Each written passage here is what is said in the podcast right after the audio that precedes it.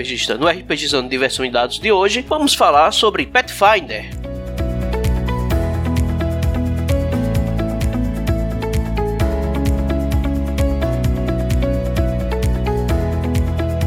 Você pode encontrar o RPGizando nas redes sociais: Facebook, Twitter e Instagram.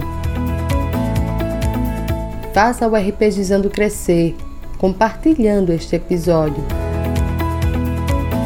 Ajude a manter o RPGizando no ar com a contribuição de R$ 4,00 mensais ou assine o plano mensal de R$ 10,00, onde você poderá participar do nosso grupo do Telegram. É só usar o aplicativo PicPay e contribuir. Todos os links estão na descrição deste episódio.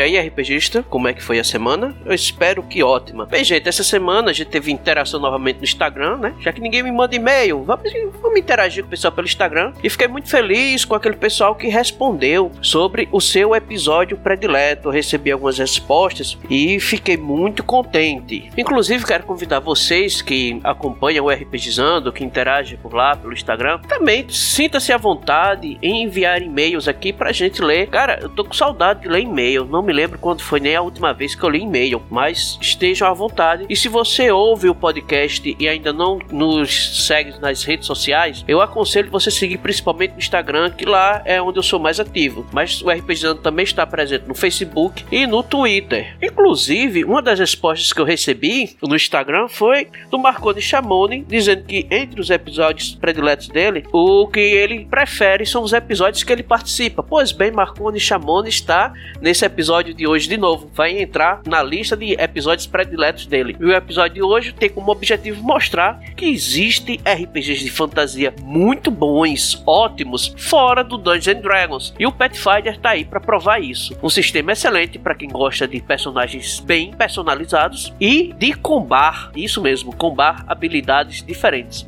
Ficou curioso? Então fica aí e escuta o nosso cast até o final.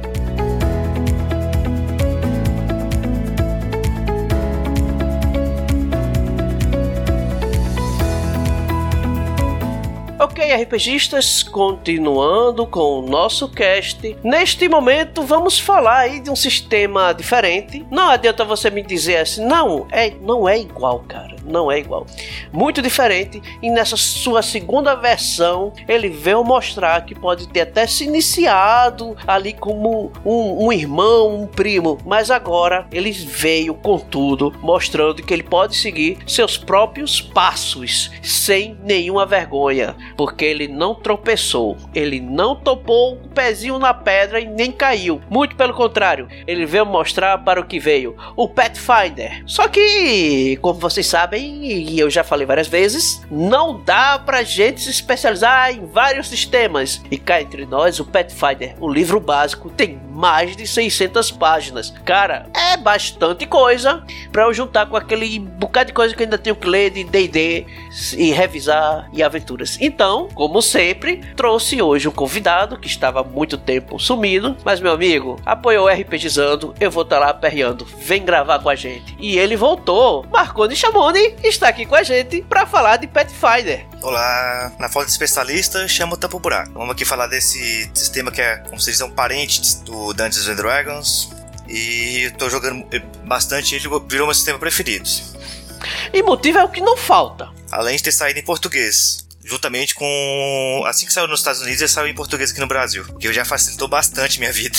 É, a gente viu que infelizmente o Dungeons and Dragons ele demorou para chegar à sua versão traduzida oficial. Foi a maior quest de Dungeons and Dragons que eu já vi. Foi a quest da tradução deste sistema. E Pathfinder não, ele já foi logo direto disse, olha, vamos atender aí os públicos de outras línguas. Então a gente não teve esse atraso no Pathfinder segunda edição. E ele realmente veio para trazer coisas que os atuais jogadores sentem falta mas também eles vieram trazer muitas novidades bacanas. E não vou mentir, quando eu vi alguns vídeos na internet sobre como está Pathfinder, quando eu ouvi também alguns podcasts falando sobre a diferença do Pathfinder, cara, é um sistema muito bom, muito bacana, que você tem que considerar é, adquiri-lo. Não pense que o, a fantasia medieval existe só para D&D, não. Fantasia medieval só para D&D, não. Existem outros sistemas como Tormenta, o Old Dragon e o Pathfinder e muitos outros por aí. Só que o Pathfinder, ele sim ganhou, chamou bastante a minha atenção, em primeiro lugar por causa de algo muito bacana com relação às mecânicas. Ele não está assim tão parecido com as mecânicas mecânicas dos Dungeons Dragons. Marconi, me diz uma coisa. Assim, o que é que a gente pode falar com relação à mecânica básica? Vamos começar pelas mecânicas de criação de personagem. O que é que o Pathfinder trouxe para inovar nesse patamar de criação? Ah, o Pathfinder, para começar, a criação de personagens segue a, o sistema que eles chamam de ABCD. Você vai ter que escolher no A, né, que é a ancestralidade do, do seu personagem, que seria, no caso, a raça, se fosse comparado com a Dungeons Dragons. O B seria seria o, a biografia, né, o, que, o que ele fazia antes de se tornar um aventureiro. O C é a tão tradicional clássica, já usa. E o D é o, o detalhe, o, o, o, que, que seu personagem tem diferente dos outros. Que aí você vai colocando um equipamento, uma outra personificação de história, essas coisas assim. Então, peraí, deixa eu ver se eu entendi. Ele tá agora no método A, B, C, D. É, eu gostei.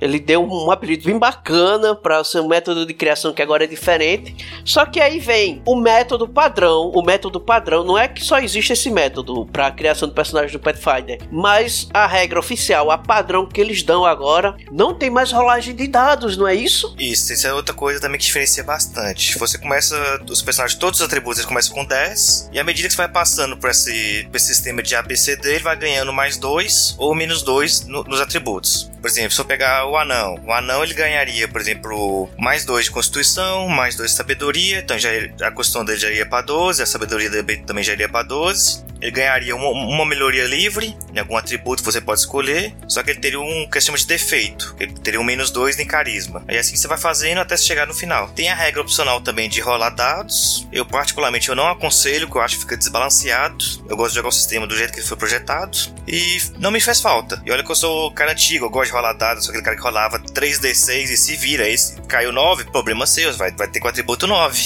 Mesmo assim, eu quebrei, quebrei, quebrei a cara. Eu gostei muito dessas, desse sistema, sistemazinho deles, de ir atribuindo valores. E na nossa época ainda tinha aquele questão, né? Que rolava três dados e era em sequência. Os primeiros três eram em força, depois rolava três dados de novo para destreza, depois três dados para construção, a gente nem escolhia.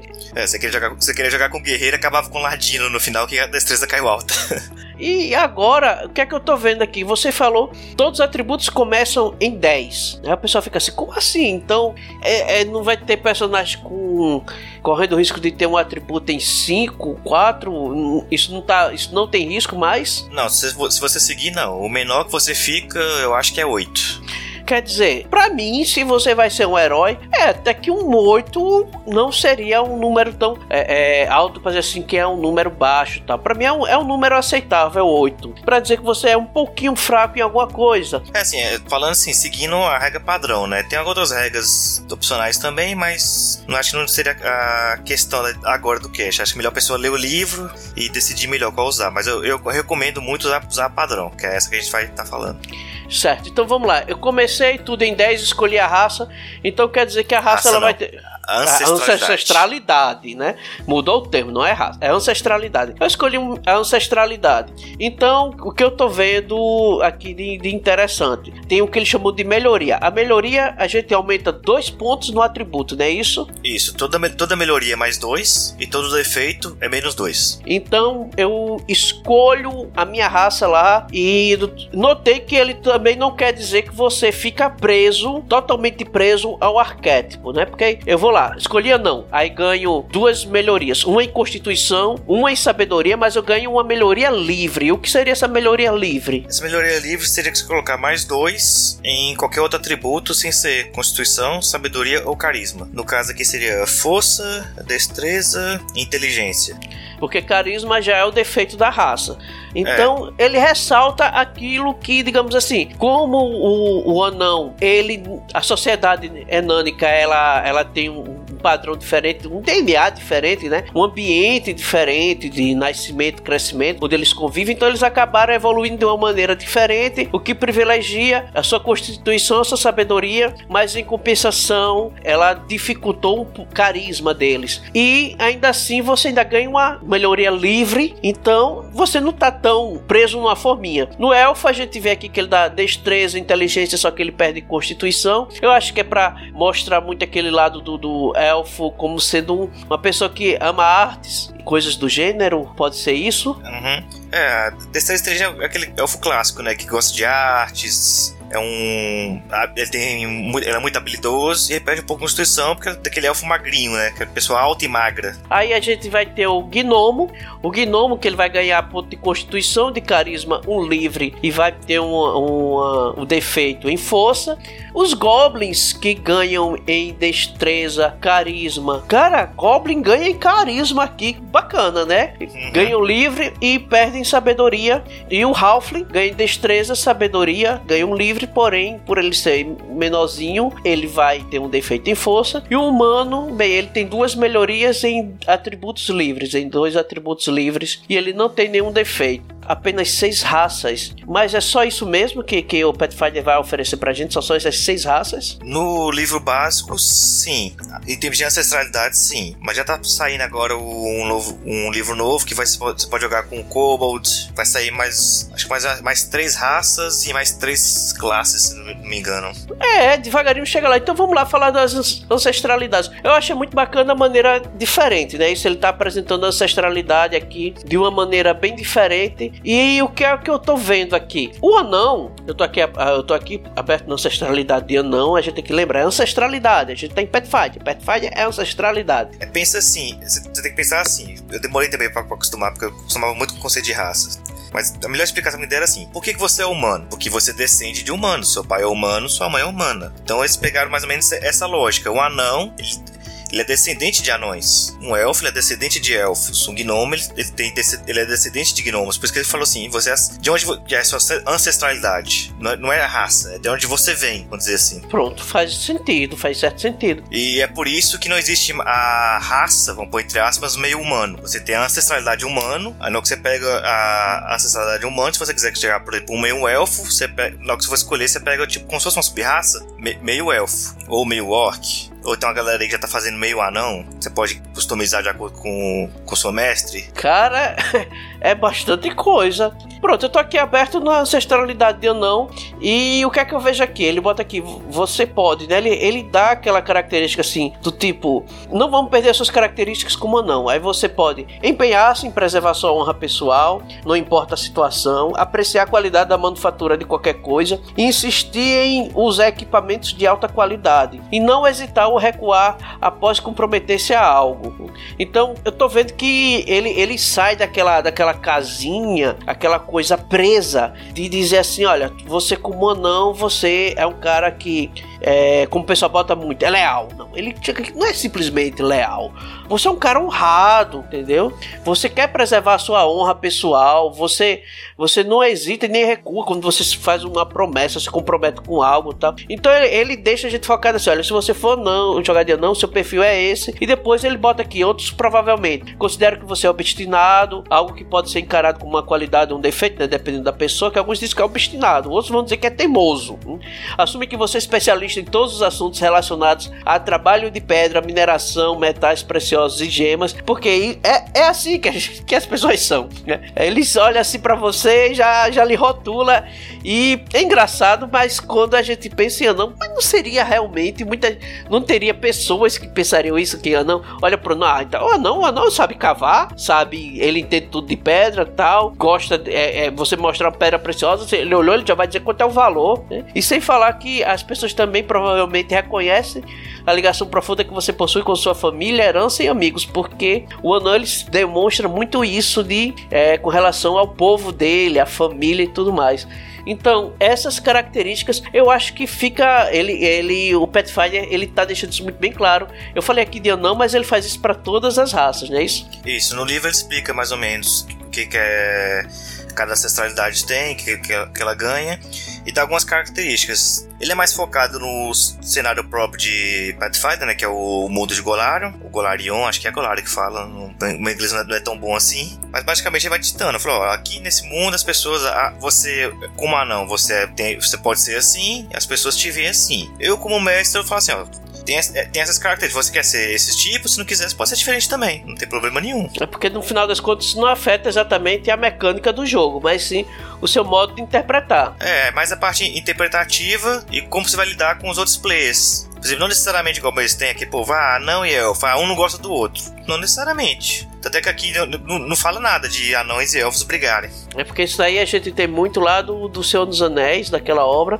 porque a gente vê que começa a história é, o anão e o elfo brigando, mas no final também esse arquétipo se quebra entre os dois, porque quando começa aquela conversa melhor entre Gillen e Legolas, eles acabam se tornando amigos, mesmo que em outros filmes a gente vê que as raças elas não se muito bem, porque acredita-se que é, um acredita que o outro, a outra raça é uma raça que não se dá para se confiar. Mas aí é um estereótipo de um mundo, né? No mundo eles criaram esse estereótipo e Ingolarion não trouxe. Talvez na sua mesa ache engraçado, mas assim, ele não priva você disso daí, ele não te obriga, então fica muito assim, a parte de interpretação, ele dá aquela sugestãozinha básica para o pessoal que é iniciante, porque ele tem consciência que pessoas iniciantes podem começar por Pathfinder, então ele dá essa visão aberta, bem bacana, mas você pode fazer um pouquinho diferente. E uma outra coisa aqui que ele vem falar, assim, ele deixa alguns detalhes sobre a sociedade.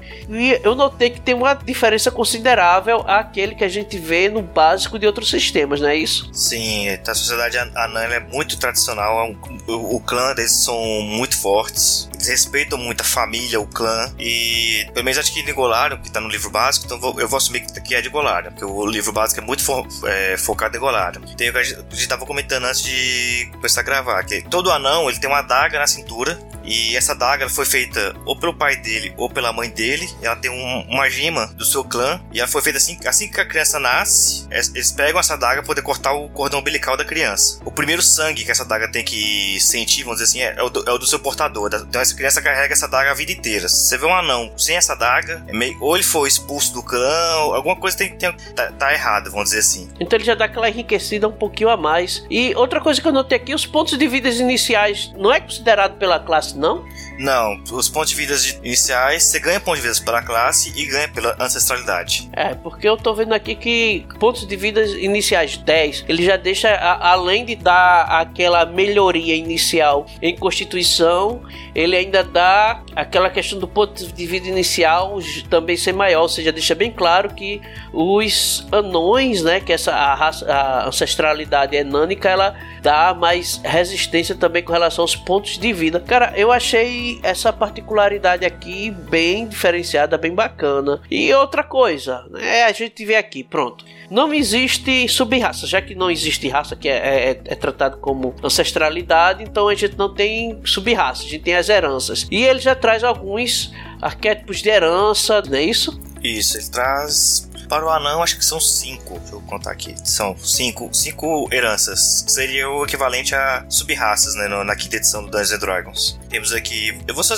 citar o nome, se você quiser entrar em detalhe alguma, aí você fica à vontade. Tem o anão da forja, o anão guardião da morte, o anão das rochas, o anão de sangue ancestral e o anão de sangue forte. Assim que você, escolhe, você escolher sua ancestralidade anã, você tem que escolher uma dessas sim, heranças para você montar o seu personagem. Então você ganha aquela questão, ganha a herança, e a herança ela não traz muitas características, ele só traz um. A gente vê que, que no, no do Dungeons Dragons, que é a nossa referência de, de sistema de fantasia medieval, Dungeons Dragons ele traz muitas características da, da raça e depois também uma certa quantidade de características da sub-raça. Aqui ele basicamente dá uma quantidade bem menor pela sua ancestralidade e uma característica pela herança. E de onde vai vir as outras características, Marconi? A cara que você está falando é de, de atributo? Não, o que eu digo é de outras habilidades que o anão vai ser por ser anão. É, é, é porque assim, cada herança ela dá uma característicazinha a mais que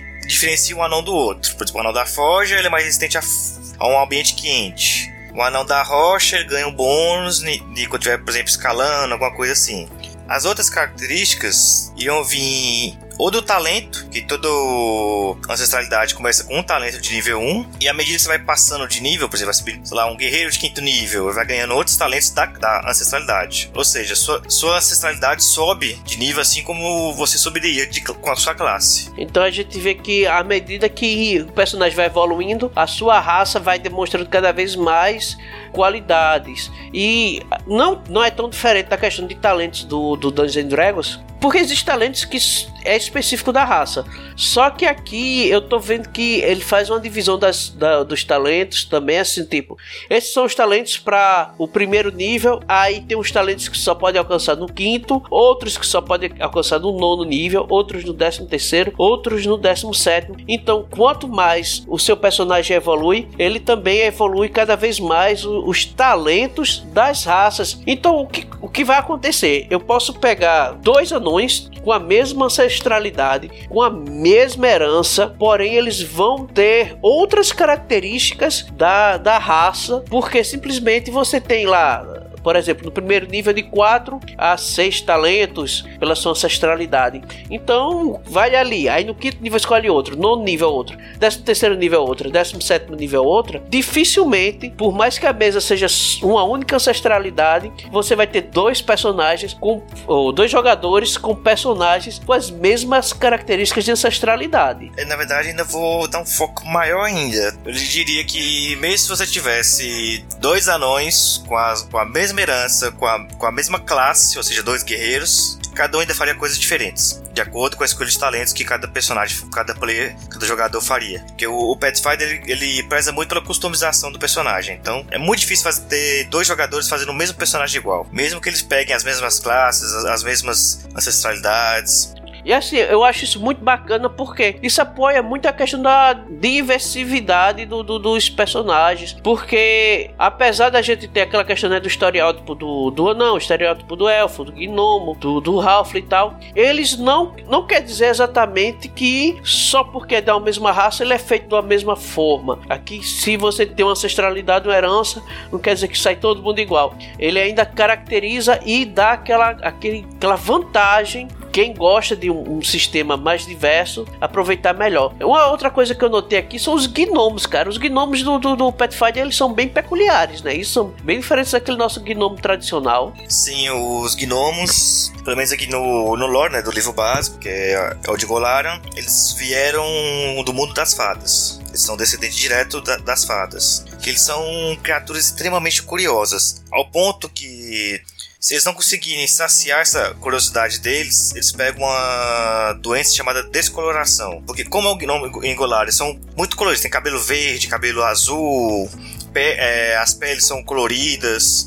Lembra muito aqueles personagens de anime, que é tudo de uma, cor. E se ele pega essa doença, que se chama de descoloração, ele, ele começa a ficar cinza, ele vai acinzentando. E aí chega um ponto que ele acaba falecendo. Eu brinco, eu brinco muito quando eu tô explicando para meus personagens, é como se fosse um como é que é a palavra? Agora faltou a memória? Ah, não, não é tristeza. Uma depressão. Como se fosse uma depressão. Porque eles são imortais, eles perdem a alegria de viver, por não ter mais como adquirir conhecimento. Então, basicamente, eles deixam de ser um personagem de anime para ser um personagem de desenho ocidental, né? Ele, ele deixa de ser colorido. É, vai, ele vai ficando, é, vai ficando cinza e chega o ponto que ele morre.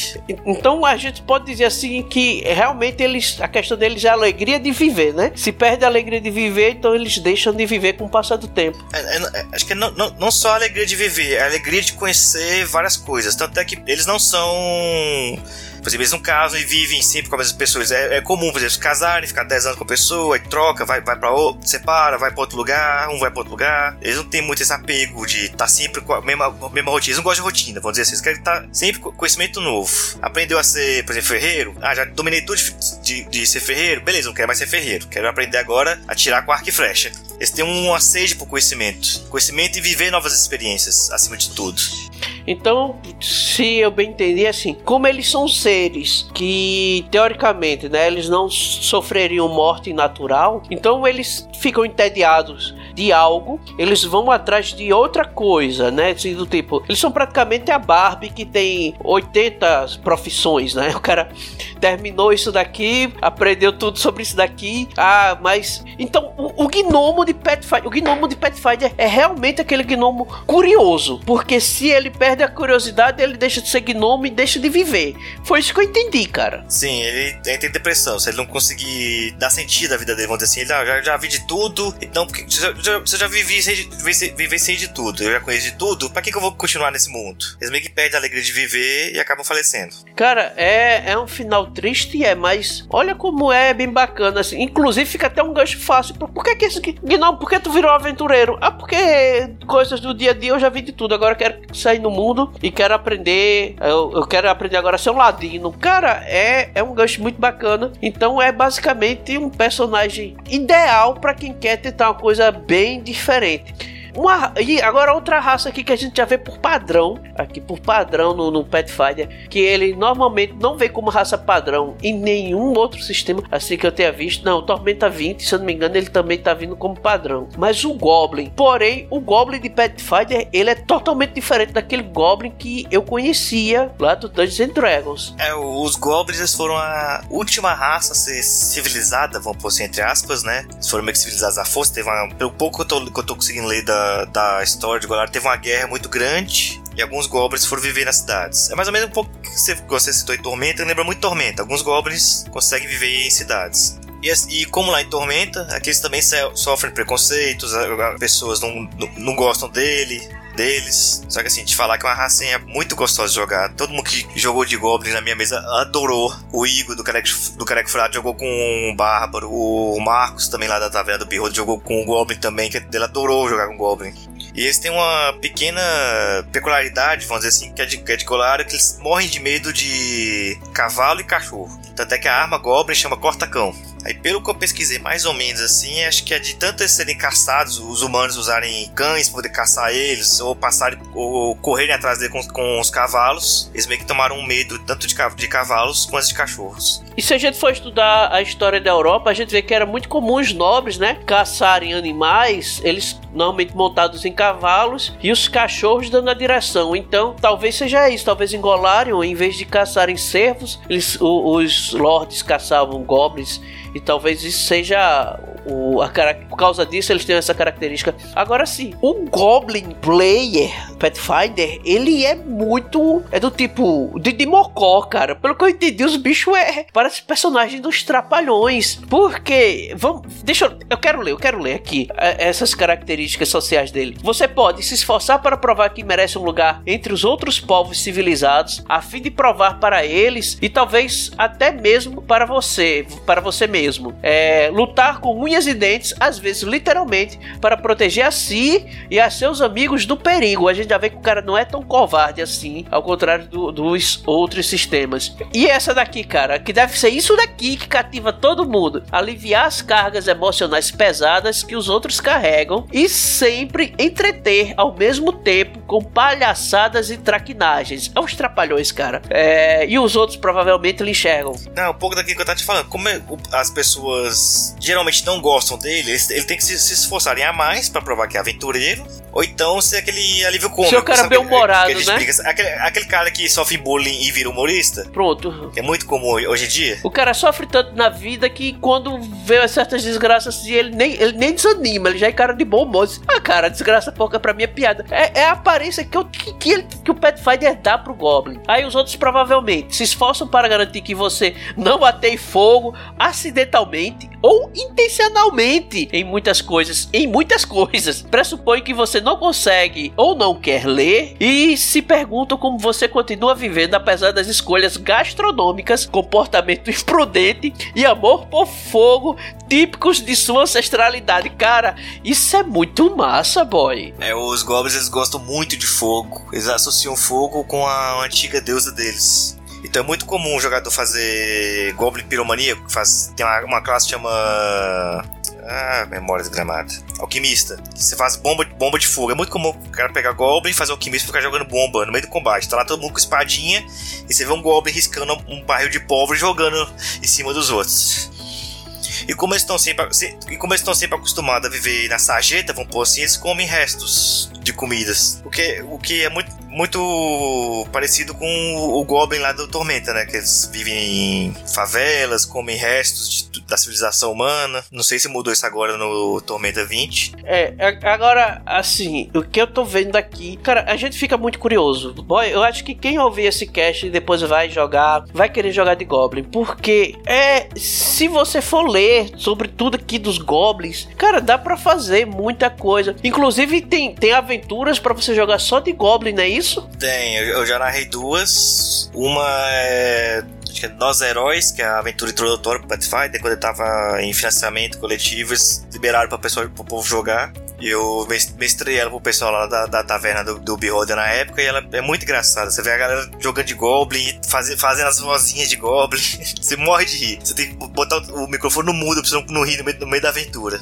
E tem uma outra, tem outras mais antigas, que são Goblins mais tribais. Eles são um pouco mais malignos, vamos dizer assim. Então você tem, tem Goblin pra toda gente. Você quer ser um Goblin bonzinho, você pode ser. Você quer ser um Goblin um pouco mais malvado, querer se vingar dos humanos, porque eles destruíram seu clã, você consegue fazer também. E assim, as heranças Goblin também, cara, pega leve. Os caras fizeram do tipo pra zoar. Goblin bucho de ferro. Você pode subsistir com comida que a maioria das pessoas considera apodrecida. Cara, você pode manter-se alimentado com refeições ruins em um assentamento, desde que haja lixo disponível, sem usar a atividade de recesso de subsistir. Você pode comer e beber coisas enquanto estiver enjoado. Você também recebe mais dois de bônus de circunstância em jogadas de salvamento contra aflições, contra efeitos que imponham a condição enjoado e para remover essa condição. Quando rolar um sucesso em um salvamento de fortitude afetado por este bônus, trate o resultado como um sucesso crítico. Todos esses benefícios se aplicam somente quando a aflição ou condição resultar de algo que você ingeriu. É, é basicamente assim, em termos de jogo, acho que muitos mestres nem pegam tanto no pé do, dos jogadores com relação à alimentação. Eu acho que é mais para tirar onda mesmo do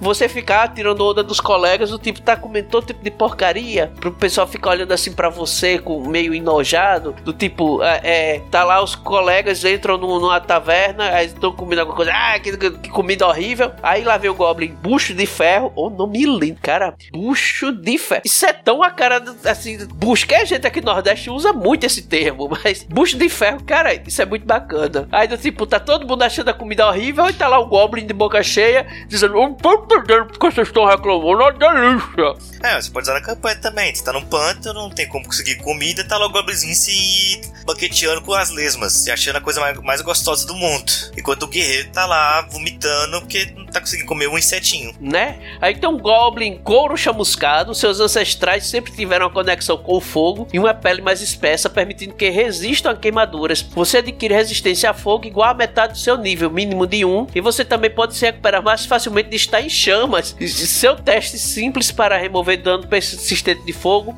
possui CD 10 em vez de 15, que é reduzido para CD 5. Se outra criatura usar uma ação apropriada para ajudá-lo. Cara, é, é, é um Goblin piromaníaco, bicho. Eu só tô imaginando aquele Goblin que sai pegando fogo e tacando fogo, fogo em tudo. É, pra que bola de fogo? Taca óleo no Goblin, taca fogo e deixa ele correr pra cima do povo.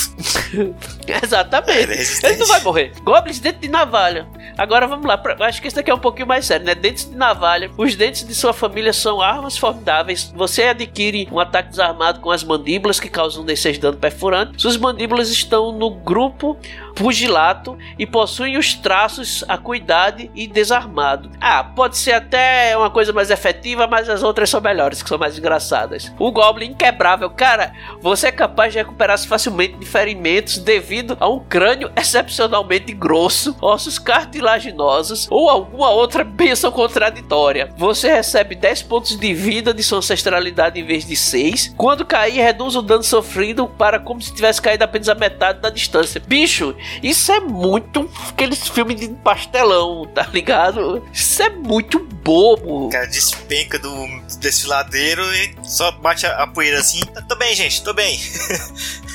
Aconteceu nada não.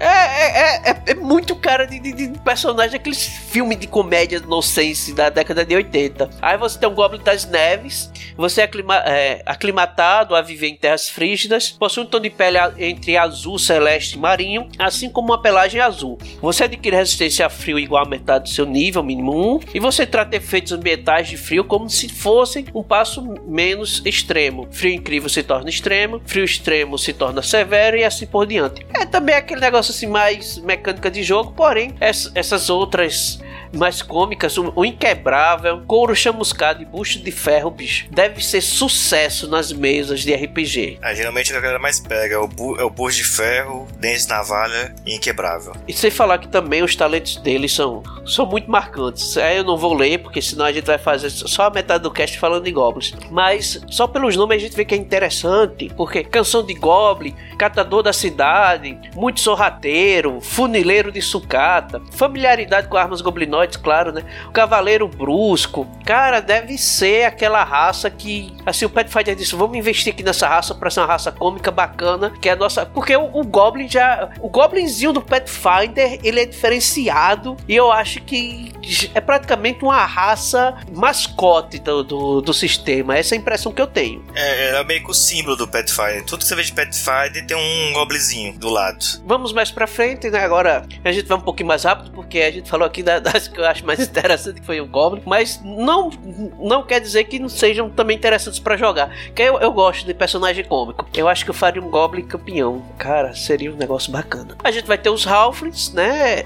Ainda bem que eles não botaram pequeninos. Cara, Ralph, muito obrigado por deixar pro Ralph. Teve votação para isso e a galera votou e manteve o nome original. Eu acho que ele não tem muita diferença do, dos Ralphs lá de Tolkien, né? Não, é que, é povo pequeno, alegre, gosta de comer bem. Eu falo, é o Ralph padrão. E agora, para encerrar as raças padrões, a gente tem um humano que ele tem um, uma liberdade maior para você dar os seus primeiros pontos, as suas primeiras melhorias em atributos. Só que como a gente tinha falado, né? Você tem um. Dentro dos humanos, você tem duas heranças. Na ancestralidade humana, você tem duas heranças marcantes e bem diferentes, que são os meio-elfos e os meio-orcs. É como te explicou lá no começo. Não são, assim, raças diferentes. Eles são como em algum momento ele tem ancestrais entre essas outras raças, entre os orcs ou os elfos, né? Então você acaba com essas heranças da ancestralidade humana, meio orc e meio elfo. Mas o, o que é que isso muda assim, digamos, na mecânica de jogo? Ah, basicamente, se você escolher um humano meio elfo, por exemplo, você pode pegar, quando você escolher tanto o talento de humanos quanto o talento de elfos. Que você tem descendente das duas etnias, vamos dizer assim. Uma forma bem resumida seria isso. E o meio orc eu acho que também tem isso, né? Isso, for pegar meio orc, aí tem aqui os, no livro já traz os, os talentos de orcs, né? Quem joga com meio orc. Então, basicamente, você eles não botaram como sendo ancestralidade diferentes, mas sim heranças diferentes e flexibilizaram mais. O cara é, é, meio elfo, então você é um humano meio elfo. Você é meio humano meio elfo, então você vai ter ancestralidade de humanos, de elfos e de meio elfos. Diversificou bastante e eu gostei dessa maneira diferente que eles botaram para encarar isso daí. Mas não é só isso, porque assim, pelo que a gente falou, então vamos lá, se a gente tivesse criando um personagem, agora a gente teria só alguns atributos em 12, outros em 10 e talvez um em 8. E os outros pontos, né? Como onde é que a gente vai melhorar? A gente tem as biografias. Explica aí pra, pra mim, assim, o que seriam as biografias. As biografias é o que o seu personagem fazia antes de virar aventureiro. Aí no livro aqui tem uma lista de um monte de biografias. Em outros livros e aventuras tem outras listas para se adequar, né? Mas basicamente o que uma biografia faz? Ela te dá algumas coisas, algumas perícias a mais, algumas coisas, e elas ajudam nos atributos. Ela vai te dar um, um, uma melhoria em um atributo, que é, você pode escolher. Preciso pegar o acólito para ficar mais fácil de explicar. Escolha duas melhorias de atributo. Uma deve ser aplicada em inteligência ou sabedoria, e a outra melhoria você pode escolher atributo livre. Você recebe o talento perícia estudante do cânone. Então a gente já vê que ele já dá mais algumas melhorias, né? E ele seria interessante para personagens que ou estão ali indo para mago ou para clérigo, já que você iria ganhar as melhorias aí, já teria a oportunidade de ter um 14 em uma dessas duas. Porém, a gente assim, aí olha assim, ah, mas as raças que não, se eu, por exemplo, fosse escolher uma raça que não favorece lá na ancestralidade a inteligência, mas como toda raça ele tem direito a uma melhoria livre, mesmo que ele não tenha recebido uma melhoria em inteligência, eu posso usar aquela melhoria livre e jogar inteligência Aí eu pego aqui acólito, jogo a melhoria de acólito em inteligência, eu já vou ter 14. E se eu quiser fazer. Cara, dá, dá pra inclusive, como sempre ter essa melhoria livre, melhoria livre, melhoria livre, eu poderia ser um ladino, anão, com a biografia de acólito, porque eu posso pegar anão, botar a melhoria livre em destreza, vem o acólito, pega a outra melhoria livre, já vou jogando em destreza. Quer dizer, ele direciona, mas também ele não ingessa o personagem. É, e é bom falar, tipo assim, como é uma etapa diferente, a, a, biografia da ancestralidade, você pode botar naquele, naquele defeito.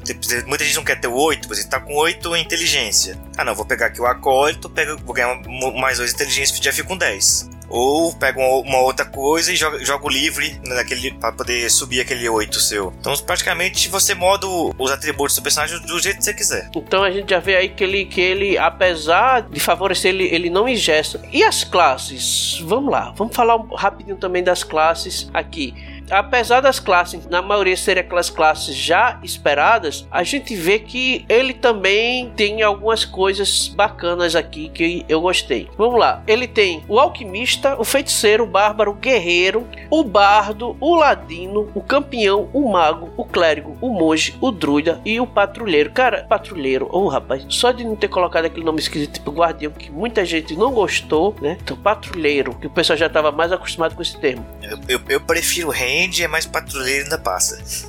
É pra, como o pessoal teve que colocar na, na nossa língua materna, né? Então, beleza. Agora sim, o que eu achei melhor? Tirar o bruxo e botar o alquimista. Porque bruxo pra mim é no Divine Smite. É assim mesmo. É, bruxo fez pacto com coisa ruim e tem que levar a cipueda do, do paladino. Mas também aqui não tem paladino. É, na verdade, assim, a gente vai entrar, porque critério se entrar em mais detalhe, assim, não existe a classe, classe, bruxo, pelo menos não no livro básico, mas tem como você fazer, com essa ideia do cara que fez o pacto, essas coisas. Muita gente chiou porque não tinha bruxo, mas muita gente tá fazendo a classe bruxo, usando essas classes básicas. E como você vai colocando coisas no seu personagem, acaba que, que dá uma, a mesma coisa. Olha só, ah, então não tem muito o que reclamar. Ele, muito pelo contrário, ele então colocou mais opções, porque se mesmo tendo a classe bruxo, mas você pode fazer algumas coisas para que seu personagem se pareça com bruxo. E em contrapartida, você tem aqui o alquimista, cara, ficou muito bacana. E quando você escolhe a classe, acaba também ganhando uma melhoria no atributo que é aquele atributo favorecido que, que a classe tem como pré-requisito, não é isso? Isso, é o atributo principal da classe, você também ganha uma melhoria.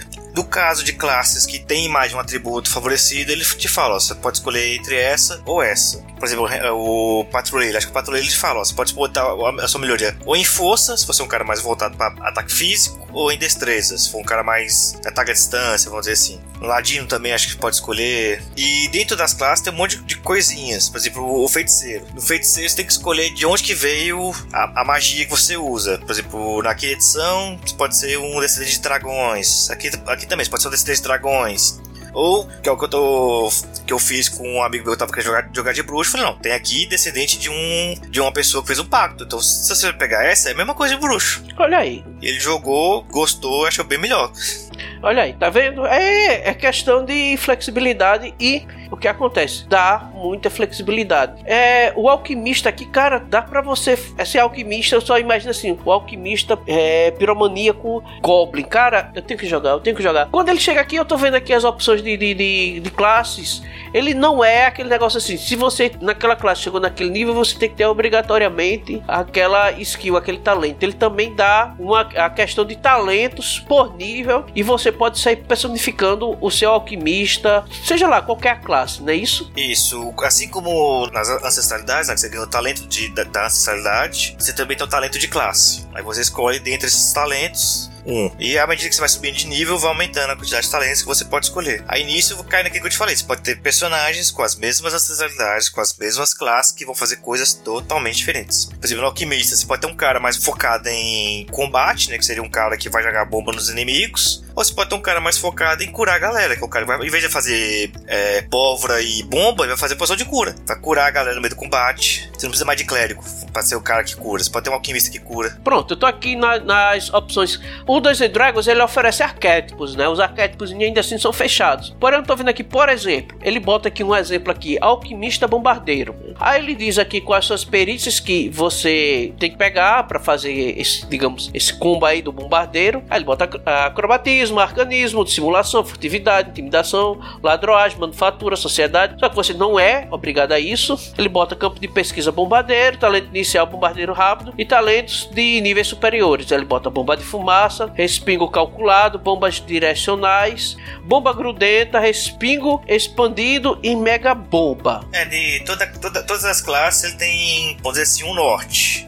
Lá no, no Dungeons Dragons, geralmente você tem três opções quando você atinge o terceiro nível. Aqui ele fala: se você quer jogar com um bombardeiro, ó, as melhores opções são essas. Se você quiser seguir essa lista, vai ter um cara muito bom. Senão, você pode fazer o, o seu bombardeiro do jeito que você quiser. Se quer jogar com um cara que é um, é um cirurgião, que é uma outra opção também tem no livro que ele mostra: ó, se você quer ser um cirurgião, segue essa lista aqui, você vai ter um, um personagem cirurgião bom. Então, na verdade, a gente não tem exatamente os arquétipos, mas sim a gente vai ter opções de como montar os nossos próprios arquétipos apesar de que ele traz alguns exemplos para que a gente possa fazer. Assim, estou em dúvida, não sei como montar um arquétipo legal, um combo legal. Ele já incentiva aqui os combos, porque ele traz os, os combos básicos para você fazer, mas você não está preso ao arquétipo, você pode fazer as mudanças. Agora me diz uma coisa, esse campeão, ele tá aí para substituir o paladino? Sim, na verdade, o, o, paladino agora ele é uma, vamos dizer assim, uma subclasse, que o, na verdade existe o campeão e de acordo com a tendência dele, ele recebe o nome. O leal e bom, acho que é isso, leal e bom, é o paladino tradicional. Ele recebe o nome de paladino. Aí depois tem o outro que é o, acho que é desbravador. Eu tô vendo aqui, Paladino, que é o ordeiro e bom, Redentor neutro e bom, Libertador caótico e bom. Os caras tem que ser tudo bom aqui no campeão. Isso. E ele também faz essa questão de, de flexibilidade. Cara, achei bacana. Eu gostei desse modo como ele está levando as classes, ele não lhe prende a nada. Mas também outra coisa que eu vi aqui, vamos, vamos lá, partindo para frente. O nosso cast já está bem adiantado, não vamos entrar mais em muitos detalhes. Mas outra coisa aqui que eu vi que ele flexibilizou bastante foi a questão de ações num turno. Cara, tá bem diferente. Eu vi aqui, aqui não é ação, reação, ação bônus, deslocamento. Como é que é, é, é organizado agora os turnos no Pathfinder? Não, agora acabou essa confusão de ah, usa minha ação, usa minha reação, usa sei lá o que. Ah, mas você não pode usar. Basicamente, o que Pathfinder em segunda edição faz? Você tem três ações. Tudo que você fizer vai gastar uma ação, ou duas ações, ou três ações. Por exemplo, você pode atacar atacar, e atacar? Pode, vai consumir três ações de ataque. Você pode andar, atacar e andar? Pode, vai consumir uma, duas ações de andar, de movimentar e uma ação de atacar. Ah, quero soltar uma, uma magia e depois atacar o cara com minha adaga. Se isso consumir três ações, seja feliz e vai. Eu, pronto, eu achei isso bacana porque assim, é, já vi muita discussão no Dungeons Dragons porque você fica naquilo de, cara, eu posso fazer isso aqui com minha reação, eu posso fazer isso aqui com minha ação bônus, eu posso fazer isso aqui, aquilo ali e tal. Ah, porque isso daqui, se eu atacar, posso usar isso? Não, porque isso aqui só pode usar como ação e atacar é uma ação. Se você já atacou, você não pode usar essa outra ação. E como o Pathfinder colocou aqui, não, é três ações. Não tem isso, não, são três ações. Sim, é tudo assim, é, é três ações. O que não for três ações vai ter especificado. Por exemplo, tem, existe reação? Existe, mas vai estar escrito lá na, na habilidade. Reação. Quando acontecer isso, você a, é, ativa sua reação para fazer isso tem, não é mais solto igual é no Dungeons Dragons. Por exemplo, ficou um negócio assim bem simples, bem específico. Dificilmente alguém vai confundir isso. Sim, demora um pouquinho assim, como, como você não está muito acostumada a decorar mais ou menos que é cada coisa. Mas eles têm uma tabelinha no livro, você manda pros, pros, pros jogadores, rapidinho eles acostumam. Mas é basicamente isso, você tem três ações. É porque se, por exemplo, eu quiser no, no Dungeons Dragons, o pessoal reclama, quem não tá acostumado quando veio a primeira vez, a questão do, ah, eu quero usar duas armas. Beleza, então, se você, pra fazer dois ataques, né? não, eu quero fazer dois ataques e do tipo, você é nível baixo, sua classe não oferece a opção de você fazer dois ataques no turno, então, ah, eu quero fazer dois ataques, o que, que eu faço? O ladino, né? Normalmente vejo isso muito no ladino. Ah, você bota duas adagas. Aí como é que vai funcionar? Ah, você faz um ataque, você faz a ação de ataque com uma mão e depois você usa a sua ação bônus para fazer um ataque com a outra mão, mas aí você já perde o modificador disso. Quer dizer, tem uma mecânica já bem mais complicada e pelo que eu tô vendo aqui no Pathfinder, não, você quer fazer três ataques, faz e só respeitar essa mecânica de três ações. Agora sim, se eu fizer três ataques no turno, fica mais difícil acertar os ataques subsequentes? Sim, o, o primeiro ataque é normal, o segundo ataque você tem uma penalidade de menos 5 ou menos 4, depende da arma, e no terceiro de menos 10 ou menos menos 8, dependendo da arma. Então facilita bastante. Igual você falou, igual você falou do ladino, que tem um, por exemplo, uma arma numa mão, outra arma na outra, tem talentos que você consegue fazer os dois ataques usando uma ação só. Você gasta uma ação, rola os dois dados de ataques. Então a questão de combate e as ações ficou muito mais fácil, muito mais bacana. Então a gente tá vendo aí que o Pathfinder ele veio para o quê, né? Ele não veio para ser igual ao sistema que deu origem a ele, ele não veio para ser um D&D genérico. Ele trouxe realmente inovações. Ele tá, ele tá cheio de inovações. Ele trouxe bastante flexibilidade. E se você é, tá cansado do Dungeons Dragons, mas ainda gosta de fantasia medieval, quer experimentar uma coisa nova, eu vejo que o Pathfinder é uma opção excelente, principalmente para quem gosta de personalizar seu personagem. Ele deixa tudo de uma maneira bem equilibrada. Os seus personagens, como ele vai, como sua opção padrão aqui é começar com tudo em 10 e simplesmente jogar melhorias ou defeitos. Então ele favorece bastante o equilíbrio entre personagens e jogadores e diz assim: olha, eu tô te dando isso daqui, mas eu não vou te engessar. Você ainda vai ter a liberdade de mudar uma coisinha ou outra. Então quer dizer que só porque você é, nasceu anão, sua ancestralidade não vai te impedir de buscar classes que não favorecem exatamente aqueles dois atributos principais. Não. E nem o, a, a biografia e tudo mais. Ele te dá de acordo com as suas escolhas, né? Porque pelo que eu vi aqui é você basicamente só responder a perguntas, é você fazer escolhas. Quando você termina aquele, aquela resposta, aquele quiz, né, do que é que você prefere, no final você consegue montar um personagem muito bacana. Você tem uma grande liberdade, porém ele não deixa aquele pessoal que está começando agora, pô, não sei como fazer e agora. Ah, mas é tanta opção, como, quais são as melhores opções para focar? Não, ele, ele traz aqui também aquelas, olha, a gente não tem o, o arquétipo oficialmente dito, mas se você quiser um exemplo aqui de como montar seu próprio arquétipo, olha aqui, ó. Faz, faça isso daqui. Ah, eu quero jogar de druida, não sei o que. Como é que, monta, como é que eu vou montar meu druida? Tem a opção aqui, ó. Druida da folha. Segue essa, essa receitinha aqui que vai ser sucesso. Você vai ter um druida da folha. E os jogadores mais avançados, combeiros, sintam-se à vontade em combar. É isso que o Pathfinder me deu assim a entender. Ele não limita ninguém, ele favorece a criatividade e é uma opção assim que a gente não pode encarar como sendo o lado B do D&D. Ele é um sistema que veio mostrar que ele também tem um espaço e é um espaço merecido. Sim, é um sistema muito gostoso de jogar. Só para essa mecânica de três ações, ficou muito fácil. Ela basicamente reina todo o sistema, inclusive a parte de magias, que acho que fica muito meio grande explicar agora, mas também é, ela usa essa mecânica de três ações. Mas resumindo básico, assim, se a magia tem um componente, por exemplo, ela só usa gestos, ela gasta uma ação. Se ela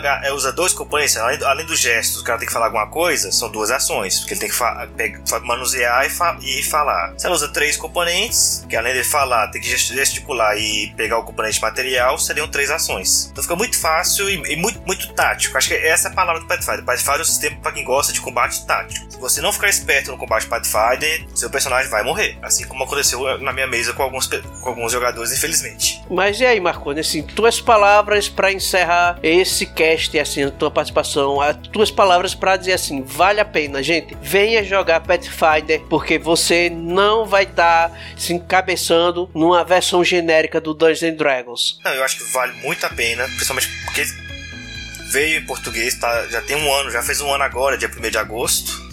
Ele foi lançado simultaneamente nos Estados Unidos. Pelo que eu tenho conversando com o pessoal da New Order, que é o responsável, vai vir muito mais coisas. Eu recebi um e-mail deles direto, falando: ó, mês que vem vai vir isso, ano que vem, assim que der uma melhorada no, no cenário, nós vamos lançar isso. Eles estão querendo trazer muita coisa. Já, já trouxeram o livro básico, o livro do mon, de monstros, duas aventuras e uma campanha, que é uma aventura que vai do nível 1 ao 20. Eles estão querendo trazer mais uma campanha, mais livros. Então, assim, vai ter muita coisa de Pathfinder vir por aí em, em português, o que é melhor. E se quiser jogar, só aparecer lá, a gente dá um jeito de jogar. Se tiver alguma dúvida, pode perguntar, que a gente tira. E se quiser, a gente monta um personagem. Se quiser mandar um, manda, manda um conceito aí de personagem pro, pro Ricardo, que a gente brinca aqui, monta e manda a ficha pra você. Ele põe lá no Instagram qual, qual, qual conceito de personagem vocês querem que faça. Aí eu a gente faz uma votaçãozinha lá, o que vencer, a gente dá um jeito de montar. O que você acha? Pra mim tá ótimo, pra mim tá ótimo. Eu gosto muito desses desafios de criação, de fazer uma coisa diferente. Eu faço muito isso no Dungeons and Dragons. Eu não faço mais personagem pra mim, dizendo, ah, eu quero um personagem assim. Tudo meu é aleatório, raça aleatória, classe aleatória, os atributos aleatórios, antecedente aleatório. Depois que sai tudo aleatório, eu digo, pronto, agora eu vou montar a história dele e vou jogar com ele assim mesmo. Então, cara, é bacana. Se você que está ouvindo esse episódio quer fazer isso que Marconi está sugerindo, mandar um conceito, pode mandar lá no Instagram ou você pode mandar por e-mail para o rpgizando@gmail.com. Desafio tá aceito, cara. Eu não vou fugir. Tu vai, Marconi? Não, pode mandar aí, manda o que você quiser. Você quer um golpe piromaníaco, quer um monge, sei lá, que só luta usando as pernas, dá um jeito. Monge capoeirista, olha, pronto. Desafio aceito, galera. Pode mandar. Gente, a gente vai ficando por aqui. Quero agradecer mais uma vez a Marconi por estar aqui com a gente, conversando, trocando a ideia. Demorou, mas ele voltou. E agradecer a todos vocês que nos ouviram até agora. A gente vai ficando por aqui. Um grande abraço a todos e até o próximo cast. Muito obrigado, até a próxima.